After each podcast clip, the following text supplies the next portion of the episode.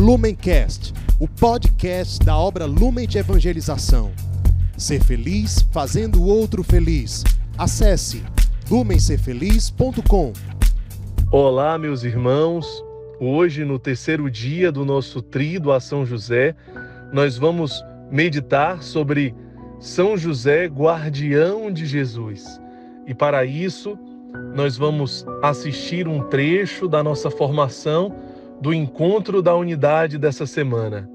É, e hoje, agora, nesse momento, nesse breve momento, nós vamos partilhar sobre os elementos da vida de São José que se entrelaçam com o nosso carisma.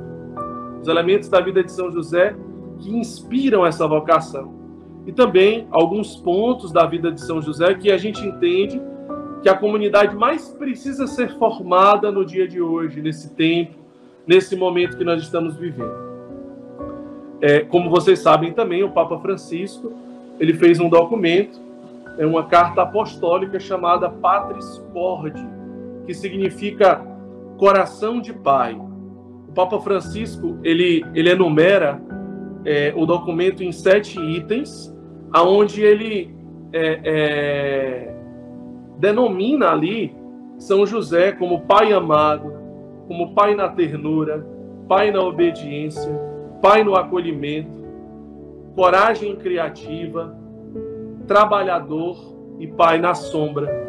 São, são esses sete nomes que o Papa Francisco, que o Santo Padre, ele denomina São José nesse documento. Vale a pena você ler Patris Corde, a carta apostólica do Papa Francisco em honra aos 150 anos da declaração de São José como patrono da Igreja.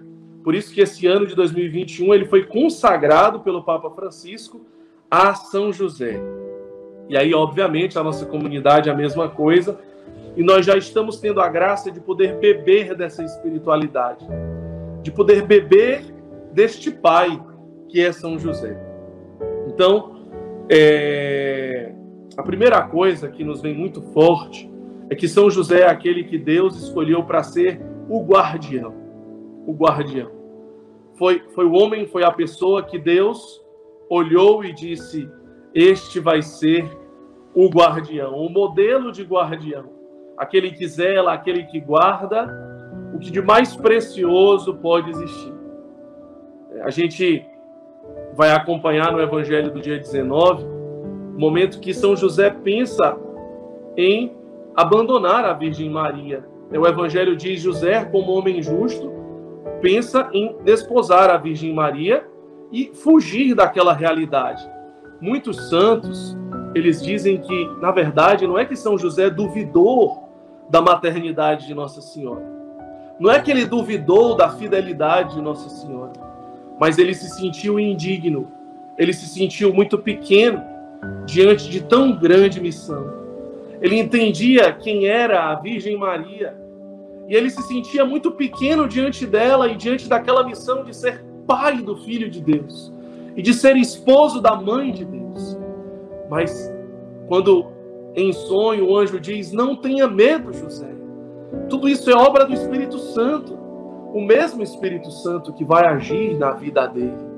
E assim ele se coloca nas mãos de Deus. Portanto, vejam só, se José ele realmente abandonasse a Virgem Maria naquele momento, o que teria sido dela? Teria sido apedrejada juntamente com o menino Jesus, com Cristo. Então ali ele já toma a primeira postura de guardião, aquele que vai guardar, aquele que toma posse, aquele que assume para si a missão confiada por Deus. O segundo ponto que São José traz é o ser família, família de Nazaré, a sagrada família. Ele, que mais uma vez foi aquele que Deus escolheu para ser o seu pai adotivo. Ele que foi aquele que Deus escolheu para ser o esposo da mãe de Deus. Portanto, foi aquele que Deus escolheu para ser o grande referencial de família. Ali está em São José esse depósito, sim, de exemplo e de referencial. Um amor que se doa como precisa se doar, não como ele quer. Jesus aprendeu muitas coisas com José. É claro que José aprendeu muitas coisas de Jesus. É claro que José através da divindade de Jesus, aprendeu muitas coisas do céu com o próprio Cristo, com o seu Filho. Mas Jesus aprendeu muitas coisas sobre a humanidade com José, com aquele que Deus escolheu para ser o seu pai adotivo. Jesus aprendeu a ser homem com José, porque Deus quis assim. Toda a infância de Jesus, toda a juventude de Jesus.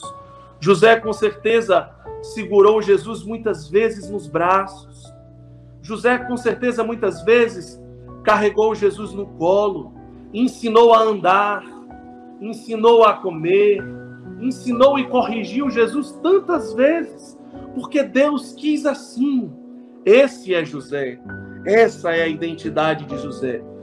Vejam, quando nós falamos de vida interior, vida interior significa constância na intimidade com Deus. E quanto que José teve de constância durante toda a vida de Jesus. A intimidade que José teve durante toda a vida de Jesus. Portanto, José é uma inspiração de vida interior com Cristo, que nos leva a Cristo.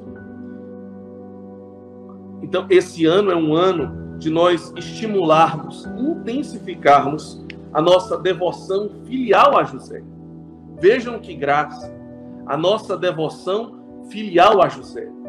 Um pai que muitas vezes, além de ensinar José a caminhar, a, ensinar Jesus a como caminhar na sua caminhada, ele também ensinou Jesus a se levantar nas suas quedas. Nós somos chamados a dar as mãos para esse Pai eterno, para esse Pai amado, como diz o Papa Francisco, e, nos, e a nos deixar levantar por esse Pai tão amoroso. Veja o que José faz como um pai. Ele que seria o único, o único pai que poderia dizer que no nascimento de Jesus a alegria chegou na sua casa. Porque nenhum outro pai pode dizer isso. Nenhum filho é a alegria da sua casa. Nenhum filho é o centro da sua casa. Quando um filho nasce, nós podemos dizer: o nosso filho chegou para viver a alegria que já existe na nossa casa e que tem um nome, é Cristo. José, portanto, José, ele podia dizer, o único pai que podia dizer: a alegria nasceu, a alegria chegou na nossa casa. Mesmo sendo o único pai a poder dizer isso, ele oferta o seu filho a paixão, ele oferta o seu filho a cruz, ele oferta o seu filho ao, Calvário ele oferta o seu filho em holocausto. É isso que José faz. A família não é para si mesmo, a gente tem que ter muito cuidado com aqueles discursos que a minha santidade eu vivo apenas na minha casa, apenas na minha família. Não é assim, não foi isso que José fez. Pelo contrário, ele oferta a sua vida e a da sua família ao Calvário, à cruz, pela salvação da humanidade, dos pobres, dos jovens, das outras famílias. É isso que nós precisamos fazer enquanto família, nos ofertar para os outros e não somente para nós mesmos. José foi o primeiro a amar Jesus abandonado. O Cristo abandonado que estava ameaçado pelas pedras. O Cristo que estava ameaçado pelo aborto, pelo aborto de um assassinato através do apedrejamento de sua mãe, da Virgem Maria. Mas José foi aquele guardião Portanto, foi o primeiro a reparar e a cuidar de Jesus abandonado, do Cristo, que estava talvez prestes a ser assassinado no ventre da mãe. Portanto, José é aquele que pode nos ensinar profundamente a amar e a cuidar do mais abandonado, a amar o seu filho abandonado. Fazer a vontade de Deus. Né? Este é o quinto ponto fazer a vontade de Deus. A sede que José tinha né, de fazer a vontade de Deus, a sede que José tem de fazer a vontade de Deus. Aquele que não foge da cruz, que não escolhe o caminho mais fácil, que não escolheu abandonar a Virgem Maria, que sempre em todas as suas decisões, nunca a sua decisão foi o mais fácil, o mais tranquilo, o bem-estar, mas sempre foi o mais difícil, sempre foi o mais apertado, aquele caminho estreito, caminho que leva para a cruz. Mas a alegria e a verdadeira paz de fazer a vontade de Deus, não essa paz falsa, a falsa a falsa paz do comodismo, a falsa paz da tranquilidade, a falsa paz do bem-estar. Isso não é paz. O sexto ponto são os conselhos evangélicos, já puxando da obediência também a castidade e a pobreza. A pobreza da simplicidade, daquele homem santo que, ao escutar o chamado de Deus, teve medo. Teve medo como Jesus suou no Getsemane, como Jesus suou sangue no Horto das Oliveiras. Teve medo como a Virgem Maria, quando escutou que seria a mãe de Deus. Também teve medo e por isso pensou em desistir. Mas, diante da sua pequenez, diante da sua miséria, ele reconheceu: Deus pode ser em mim. Deus pode realizar através de mim. Sempre se sentindo pequeno e indigno na sua simplicidade, no seu silêncio. Ele foi o que precisava ser. Na sua castidade, na sua pureza. Vejam só, sendo esposo da Virgem Maria, né? e é claro que em todo matrimônio existe a relação conjugal, é isso que a igreja nos ensina, mas de um modo particular, de um modo exclusivo, aquele casal, São José e Nossa Senhora, foram chamados à virgindade. Os dois morreram virgens, porque isso era a vontade de Deus na vida deles. José, ao entender quem era Maria, quem era Nossa Senhora, ele mais uma vez se sentia pequeno. Ele, como uma criatura, ele olhava para a mãe de Deus, a rainha dos céus, e entendia que ele ia precisar viver uma continência, uma abstinência sexual mesmo dentro do matrimônio. Veja o que José foi capaz de fazer nesse mundo desenfreado da busca pelo prazer, o respeito que José teve, muitas pessoas não entendem. Muitas pessoas não entenderiam hoje porque elas não entendem o que é o matrimônio. Elas não entendem o que é uma família, que está o sentido está na doação e não na busca do prazer. Muitas pessoas não entendem, por exemplo, na vivência eh, de um celibato, de um sacerdócio, o que significa isso? Significa amar, significa doação mas elas estão é, é, é, enculturadas né, pela cultura do prazer, que não conseguem compreender o que São José compreendeu. Porque talvez pensam que são como animais, que simplesmente vivem à busca do prazer. José é esse exemplo de castidade para nós, esse exemplo de pobreza, esse exemplo de obediência. Depois, é, o sétimo ponto, a providência a gente sempre escuta São José como aquele que o provedor, São José providenciário, né? E aqui realmente de fato nós podemos trazer um elemento muito forte também para o nosso carisma.